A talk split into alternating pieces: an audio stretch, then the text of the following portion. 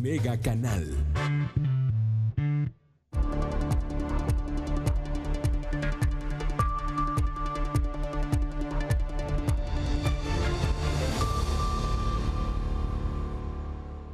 Gracias por estar con nosotros. ¿Cómo está usted? Le agradezco que nos acompañe esta mañana en nuestro primer corte informativo de Mega Noticias Colima. Ya lo sabe, estamos transmitiendo totalmente en vivo para usted a través de Facebook Live. En esta red social de Facebook nos encuentra como Mega Noticias Colima.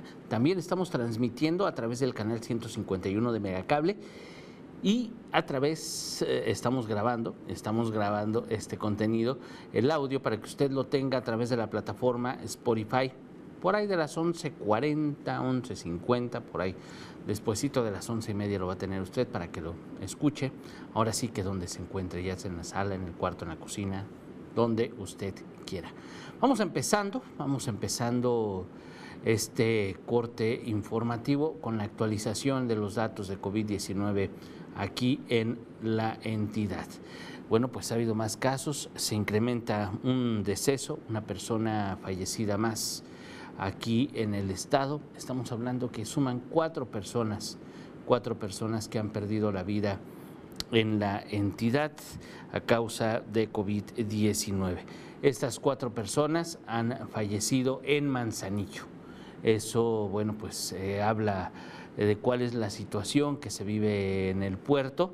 Eh, son cuatro personas que han muerto desde que empezó la pandemia, pues desde el 28 de febrero que se detectó el primer caso, el 13 de marzo que se detectó el primer caso aquí en el estado, bueno, pues ya son hasta este momento acumulados 29 casos, 29 casos de COVID-19 en el estado. Desde el primero le digo que se detectó el 28 eh, de febrero, el, perdón, el 13, 14, 15, el 16, el 16 de marzo fue cuando se confirmó el primer caso, el 16 de marzo. Fue el primer caso que se confirmó aquí en el estado.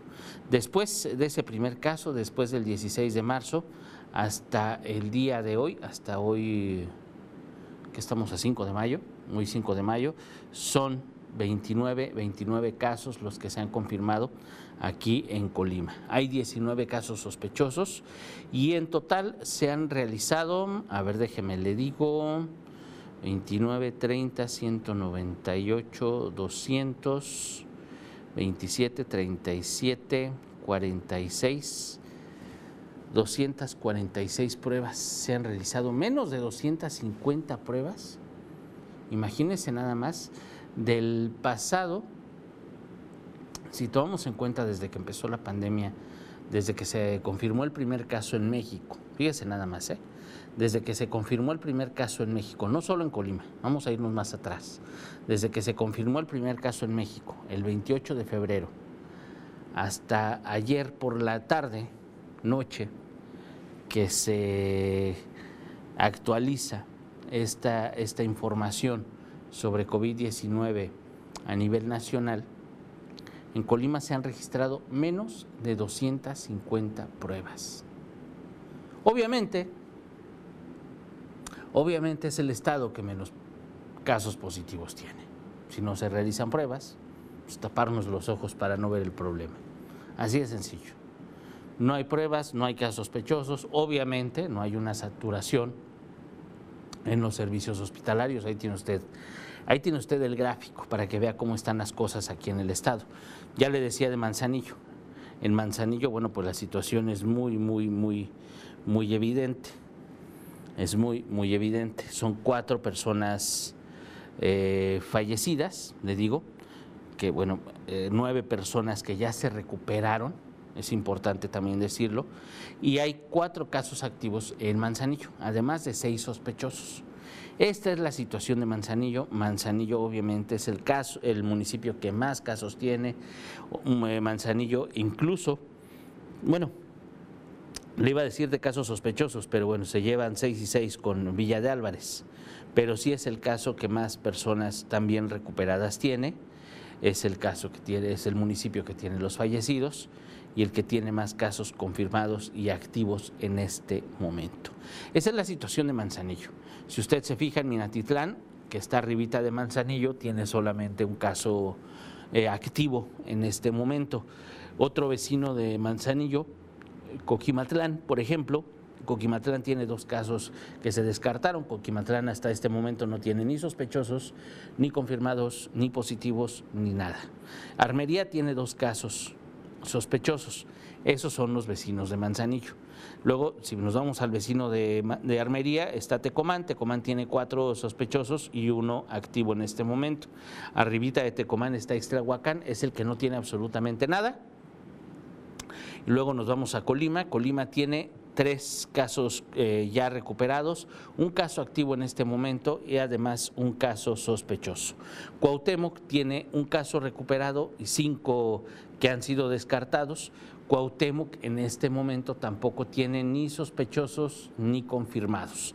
Y eh, pues a un ladito está Villa de Álvarez, Villa de Álvarez que tiene un caso activo en este momento y cuatro casos ya recuperados mientras tiene además seis casos sospechosos.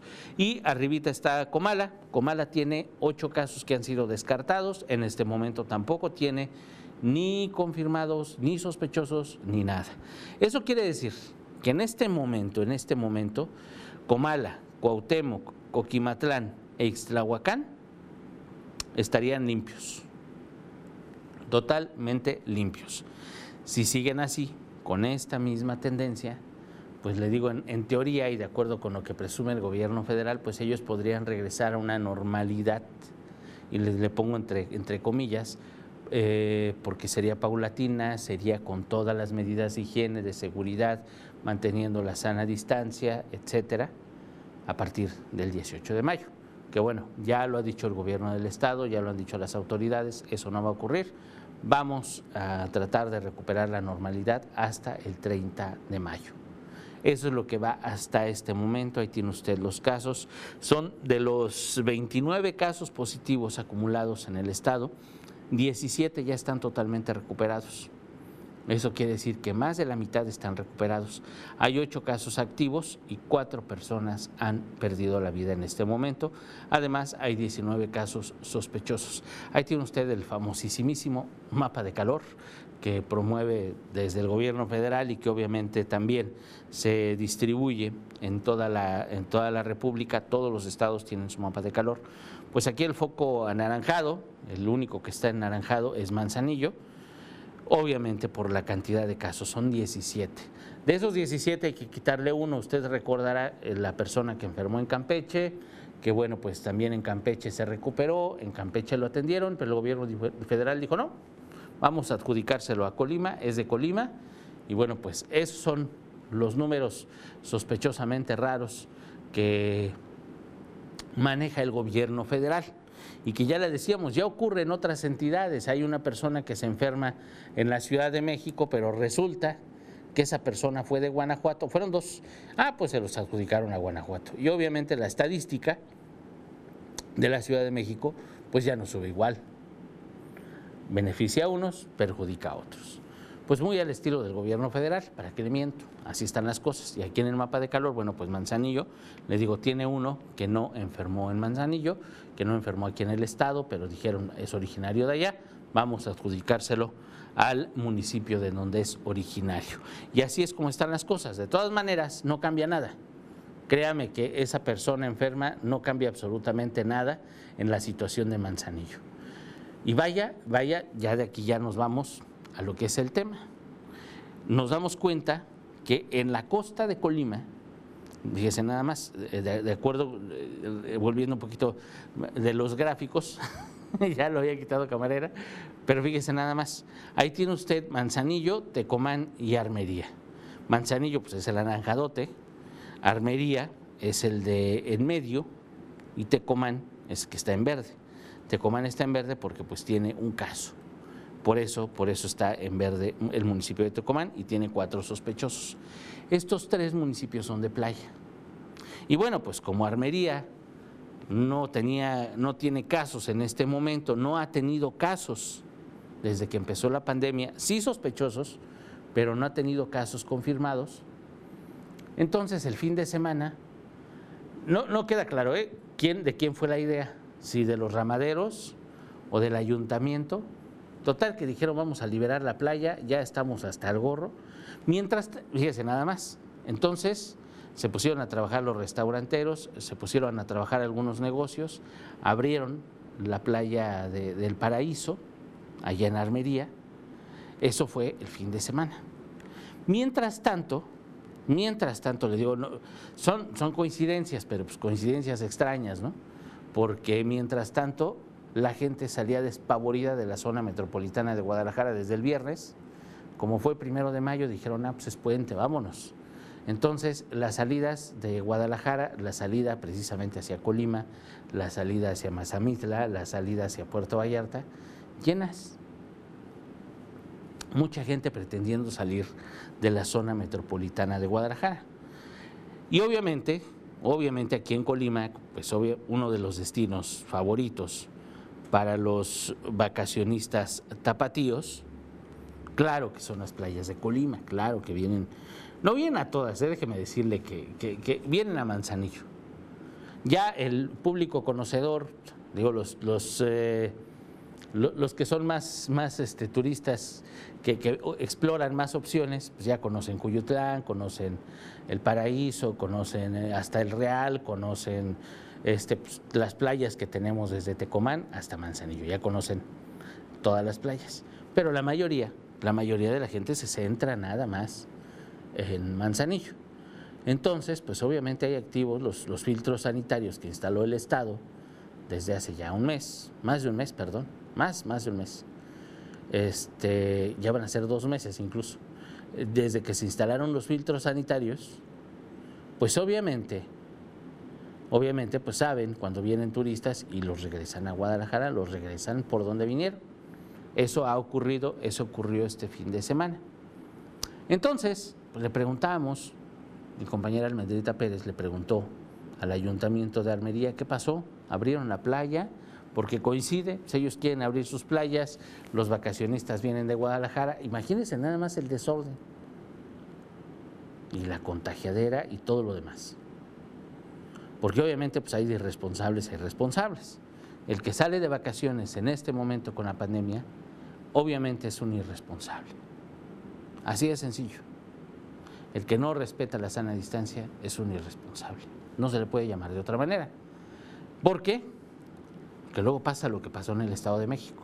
Primero están en la calle, primero no respetan las medidas de higiene, las medidas preventivas, y luego están culpando a los médicos de que son unos asesinos.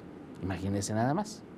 Pero primero no, no, no crecen el coronavirus y ya luego es culpa de los médicos y ellos son los asesinos. Entonces, con todas estas incoherencias, pues hay quienes salen de vacaciones. Y luego hay playas que se abren, imagínense nada más. Y precisamente por esto, para evitar estas situaciones, es que las autoridades deciden, no, pues, aquí en Colima no vamos a abrir el 17 de mayo, el 18, no vamos a regresar a la normalidad el 18 de mayo, vamos a regresar hasta el 30, como en el, como en el resto del país, porque si no, va a ocurrir esto. Entonces le digo, ya mi compañera Almendrita Pérez pregunta qué es lo que está pasando en el ayuntamiento de Armería. ¿Abrieron la playa? No, luego, luego dijeron que no, que eran cosa de los ramaderos, ellos quisieron. Y entonces ahí tienen ustedes a las autoridades, al gobernador, hablándoles a los alcaldes, por favor, muchachos, hagan caso. Y ahí tienen todo lo que se mueve por una irresponsabilidad. Digo, ya de Manzanillo ya ni hablamos, que ahí está el verdadero problema. Pero Armería, pues también, de verdad, es, una situación complicada. Mucha gente está quebrando sus negocios, mucha gente está perdiendo mucho dinero, claro. Tenemos que buscar cómo vivir, qué comer, etcétera, claro. Pero las reglas ahorita son esas. Usted puede o no creer en el coronavirus, no crea. Eh, hay, eh, como, como dice ¿no? en las redes o incluso especialistas, no creemos hasta que nos toca. Ya cuando nos toca los médicos son los asesinos. y creemos más que nos van a extraer líquido de la rodilla para venderlo en 10 mil dólares en Estados Unidos. De verdad, hay teorías absurdas, ¿no? A los extraterrestres, no sé, puede creer usted lo que quiera. El asunto es que ahí está el virus. El asunto es que sí mata personas, el asunto es que no hay cura todavía, el asunto es que estamos en medio de una emergencia sanitaria en México, el asunto es que tenemos una jornada nacional de sana distancia, el asunto es que tenemos que quedarnos en casa, el asunto es que las reglas están establecidas en este momento. Y hay quienes, obviamente, no las respetan. Y entonces ahí tiene usted la confusión, unos que salen a la playa desde Guadalajara, otras playa, una playa que dice que se está abierta, y tan tan, pues no. Ya si la autoridad apoyó esa apertura, pues tuvo que, perdónme la expresión, pero tuvo que recular, tuvo que decir, dijo mi abuelita que siempre no después de, una bonita plática con autoridades, pues obviamente tuvieron que decir que no. Y obviamente las playas tuvieron que permanecer cerradas. Hoy mi compañero Manuel Pozos está buscando a los alcaldes precisamente de Tecomán, de Armería y de Manzanillo para saber qué están haciendo, qué van a hacer. Nos queda un mes, ya no estamos en vacaciones, nos queda todavía prácticamente un mes. Digo, ya es menos, son 25 días. Ah, ya no es un mes, nos quedan 26 días para terminar esta jornada nacional de sana distancia. Nos quedan estos 26 días de aislamiento social, negocios no esenciales cerrados, negocios esenciales abiertos. Si vamos a salir de casa, tengamos que salir con un cubrebocas. Sale nada más la persona que va a hacer compras. Ya el discurso se oye trillado, pero parece que no lo entendemos. Parece que no lo entienden en la zona metropolitana de Guadalajara, parece que no lo entendemos muchas personas todavía aquí. Entonces, pues hay que reiterarlo. La chamba de los medios de comunicación va a ser reiterar qué es lo que está pasando. Y pues la chamba de todos los demás y de todos nosotros, pues entender y tratar de cuidarnos. Les digo, nos queda un mes prácticamente, 26 días nos quedan de aislamiento nos quedan todavía tiempo para que las cosas sigan manteniéndose así, para los casos que ya están, se descarten. Sí, van a seguir subiendo los casos. Obviamente los casos que se detectan ahorita, los casos que se detectan hoy, son irresponsabilidades en muchas veces de personas de hace 15 días, 14 días, 10 días, 7 días. Es lo que venimos arrastrando, son irresponsabilidades de hace días muchas personas que dijeron, no, yo no creía. Hemos visto historias en todos los medios de comunicación de mucha gente que decía, no, pues es que yo no creía. Y, mi bebé se enfermó, mi marido está enfermo y contagió a mi bebé. No creíamos y pues andábamos en la calle y andábamos en todos lados. Por la mala tuvieron que creer. Y hay muchísimas historias, le digo, en los medios. Médicos que se enferman, personas que se mueren, historias de negligencia, obviamente también hay inconsistencias, irregularidades, hay de todo, como lo ocurre en una situación extraordinaria. Hay médicos que se enferman porque pues no tienen el equipamiento, ellos tienen que comprarlo, porque obviamente pues están en la primera línea de combate al COVID y pues obviamente ellos como la primera línea son los que más están en riesgo en todo el país. Veíamos una nota eh, en, los medios, se publicado el fin de semana, más de 2.000 médicos, prácticamente 2.000 médicos se han enfermado de COVID desde que empezó la pandemia en México. Ellos son los primeritos que dan la cara, son los que están dando la cara por, por todos, son los que nos están atendiendo. Entonces estamos hablando de una situación verdaderamente delicada. De eso es de lo que estamos hablando. Y muchos de los casos si son irresponsabilidades. Los que tenemos que salir a trabajar, los que no tenemos opción más que salir para ganarnos el pan de cada día, pues tenemos que hacer lo posible por cuidarnos, pero no tenemos opción, ¿eh? Y si nos enfermamos, ya nos tocó.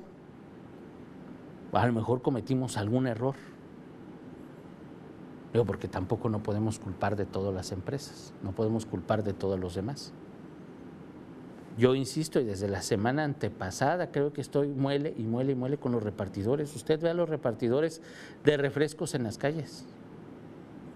Digo, además que el refresco no es nada esencial.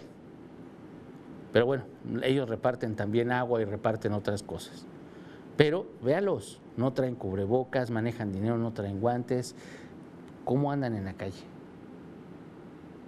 Y la empresa obviamente pues no les da nada.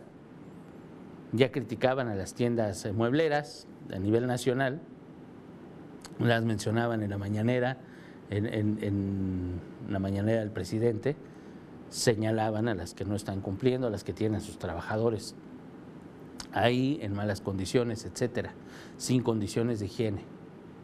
Sí, pero también nosotros, si, la empresa no me da, pues mi vida vale más que eso. Ahorita no vamos a renunciar, pues ¿dónde, ¿dónde agarramos chamba? Pero, pues tenemos que buscar la manera de protegernos. Si no nos dan cubrebocas, si no nos dan los aditamentos, pues mantenemos la distancia, tratamos de cuidarnos entre nosotros. Es algo de lo que podemos hacer ante la irresponsabilidad de las empresas, ante la irresponsabilidad de muchas autoridades, porque se supone que debería de haber sanciones, para eso existen las leyes, pero pues obviamente a muchas empresas, muchos gobiernos, a mucha gente, se los pasan por donde quieren. Así hay muchas personas irresponsables también. Pero tenemos que hacer lo posible y lo que está a nuestro alcance para cuidarnos lo que resta de este tiempo. Y todavía le va a seguir. No hay quienes dicen ya, en unos meses todo va a estar como si nada, vamos a, ya, como si borrón y cuenta nueva. No, no, no. La pandemia no se acabó, no se va a acabar así de un día para otro. Y hay quienes aseguran que va a haber oleadas y oleadas de enfermos. Obviamente, cuando salgamos todos a la calle, pues obviamente va a haber otro periodo de contagios importante. Lo malo pues, es que en esos contagios hay quienes son hasta sintomáticos y pues hay quienes se mueren en tres días. Esa es la diferencia entre unos y otros. Por eso, la importancia de cuidarlos. Pero bueno, tenemos mensajes. Hola, buen día. Una pregunta. A partir del viernes ya hay varios locales en el centro abiertos. ¿Es correcto eso? Ya se va a poder trabajar. ¿Me pueden informar? Gracias. Pues yo pasé el viernes y pasé, el viernes que salí de aquí, pasé por ahí y estaba cerrado todo.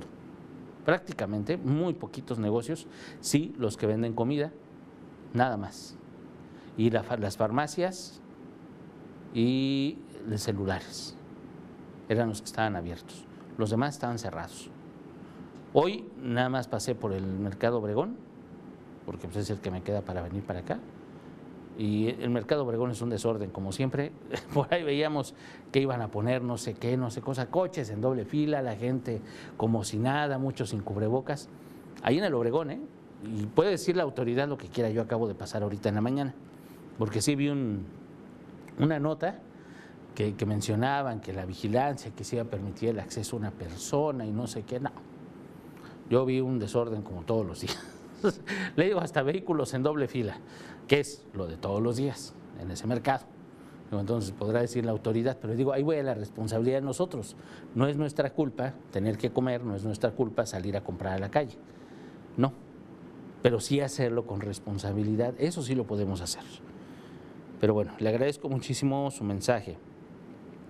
Nos escribe María Esther, le mando un abrazo, muchas gracias. Pero el gobierno tiene que hacer algo con los que no respetan las reglas. Pues sí, es que deberían, deberían de sancionar. Para eso existe una Secretaría del Trabajo, para eso existe el IMSS, para eso existen autoridades.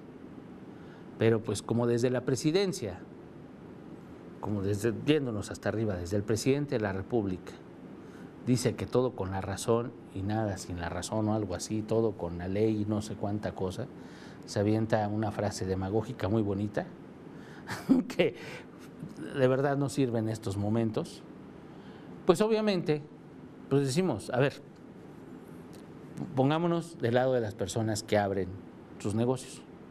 Tengo que comer, cierto. Si no abro hoy, no voy a tener que comer hoy o mañana. Además, el, el, dueño del local me está cobrando la renta.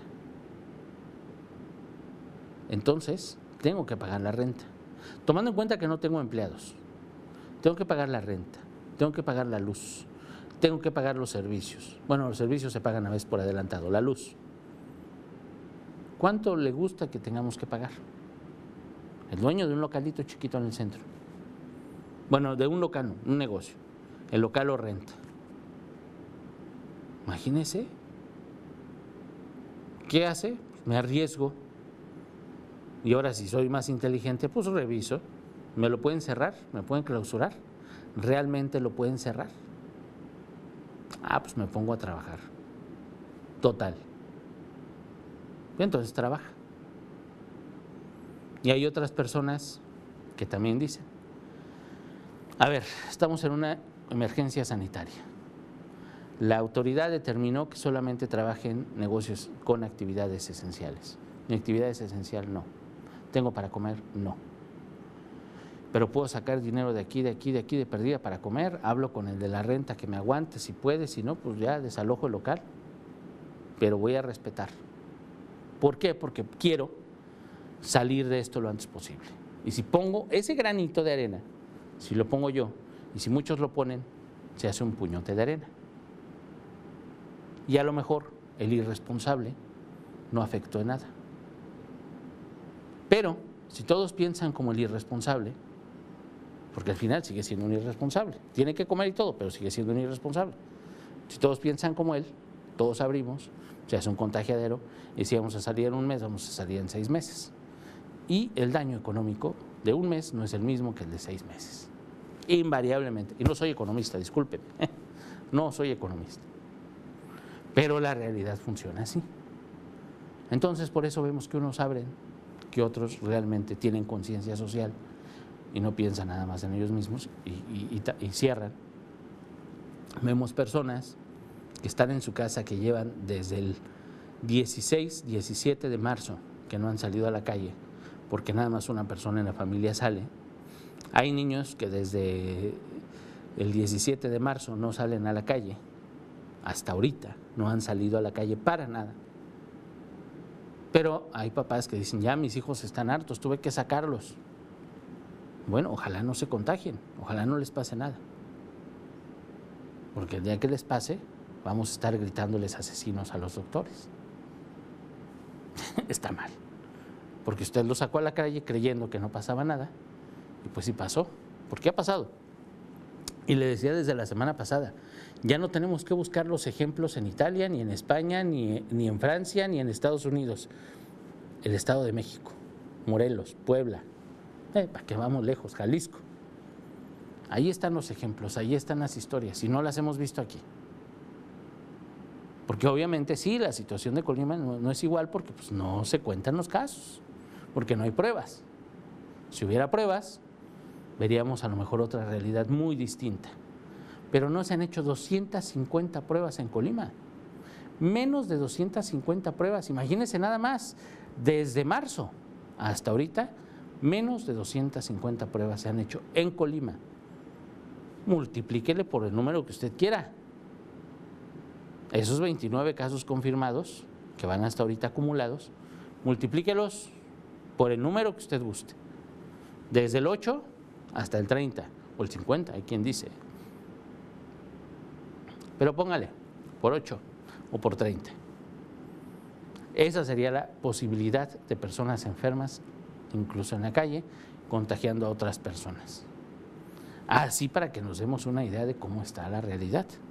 Pero bueno, don Andrés, le mando un abrazo. ¿Por qué Coppel está abierto? ¿Por qué FAMSA y Electra están abiertos? Los primeros días, cuando se dejó de trabajar el sector gobierno y los estudiantes, sí se veía poco tráfico, pero en este momento parece que todo Colima está en la calle. Exactamente. Y le voy a decir, don, don Andrés, le mando un abrazo, gracias por seguirnos. Desde la semana pasada, el gobernador antepasada y el gobernador amenazó que si no hacíamos caso iban a endurecerse las medidas, como pasa en Jalisco, como pasa en Michoacán que son nuestros vecinos. Y parece pues, que estamos retando al gobierno, a ver, oblígame, ¿no? Y va a pasar, nos van a, nos van a obligar. Pero ojo, yo lo que quiero ver, y tiene usted toda, toda, toda la razón, don Andrés, es que quiero ver que cuando se endurezcan las medidas, vayan y cierren esas muebleras, vayan y las clausuren, a ver si se anima, ¿no? Vayan y cierren las papelerías grandotas y no nada más las papelerías chiquitas. Vayan y cierren los negocios grandototes y no nada más los chiquitos. y que sean parejos con todos. Y que además tengamos policías mejores educados que pues, en otros estados. Yo sí pido mucho, pero pues es lo que pedimos los ciudadanos, que las cosas sean parejas. Ahora, si van a clausurar y si van a clausurar las muebleras, que esas que están trabajando, esas que son señaladas, que clausuren las empresas. Pero los trabajadores deben de seguir cobrando su sueldo porque es el mandato del gobierno federal. Sí, sí, imagínense, van a decir, ah, ya me cerraron a descansar todos sin sueldo. No, no, no, no, no, no. El mandato del gobierno federal es cierras, pero pagas. No nada más porque eres amigo del presidente, pues no vas a pagarle a tus empleados. Sí debería ser parejo y que cierren. Que cierren y que, que cierren esas empresas, que las clausuren, pero que a los empleados no me los desprotejan. Porque ahí tampoco obviamente no está bien y nada más porque el dueño o los dueños son amigos del presidente, pues no los vamos a tratar a ellos, a ellos no los vamos a medir con la misma vara, ¿verdad? Y a los demás sí. Entonces, efectivamente, don Andrés, pues las cosas tienen que ser, tienen que ser parejas, tienen que cerrar las empresas que no cumplen lo que tienen que hacer. Definitivamente, pues claro que lo tienen que hacer, claro que tienen que cumplir y claro que debería ser parejo.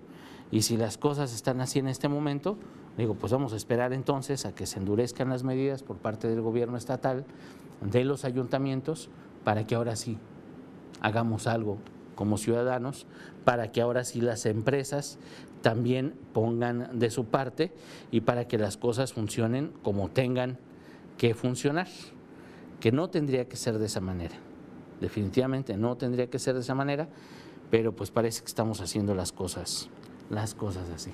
Y déjeme le adelanto. Le digo, una de las empresas responsables en este momento es Megacable. Déjeme aviento un golecito. Hoy en la tarde, hoy en la tarde entregaremos, bueno, entregaremos, soy parte de la empresa, pero Megacable va a entregar 145 eh, kits de equipo para protección de personal médico, enfermeras, para personal de la salud del Hospital Regional Universitario. Hoy se hará la entrega a las 5 de la tarde, lo van a recibir autoridades, esperemos que esté el gobernador, la Secretaría de Salud, para que usted esté atento. Hay empresas que son socialmente responsables y Megacable es una de esas. Les digo, los trabajadores de alguna manera estamos, estamos cuidados, casi todos mis compañeros están en su casa, en lo que corresponde al canal, en lo que corresponde a Megacable, todos tienen cubrebocas, tienen su equipo de trabajo, tienen sus medidas de higiene, de seguridad, todos. Y bueno, pues vamos a entregar, le digo, a entregar Megacable 145 kits de protección aquí en Colima para los eh, trabajadores de la salud del Hospital Regional Universitario. No son cualquier cosa, déjeme le cuento, no son cualquier cosa estos, estos kits, incluyen gorras eh, quirúrgicas, overoles, lentes de protección, eh, guantes, eh, todo este equipo, pues obviamente las mascarillas, todo, todo, todo, todo tiene la calidad, eh, tiene los requerimientos necesarios para proteger al personal de la salud. Ya ellos dirán cómo lo van a, cómo lo van a utilizar, pero pues somos parte de estos 18, se van a entregar en 18 ciudades del país estos, estos kits de protección para personal de la salud. Ya le informaremos al rato, le digo, va a ser a las 5 de la tarde, ya le estaremos informando puntualmente eh, de esto y hay muchísima, muchísima, muchísima información. Hoy también en la noche mi compañera Dinora Aguirre Villalpando a las 7.58 de la noche le esperará con toda, toda la información. También vamos a hablar de la protección para los trabajadores de la basura cómo están trabajando ellos, los trabajadores de limpia de los ayuntamientos, cómo los tienen. Usted los ha visto, están protegidos, están cuidados. Vamos a hablar de este tema también en la noche. Yo lo espero a las 3 de la tarde, por lo pronto que tenga usted muy bonito día.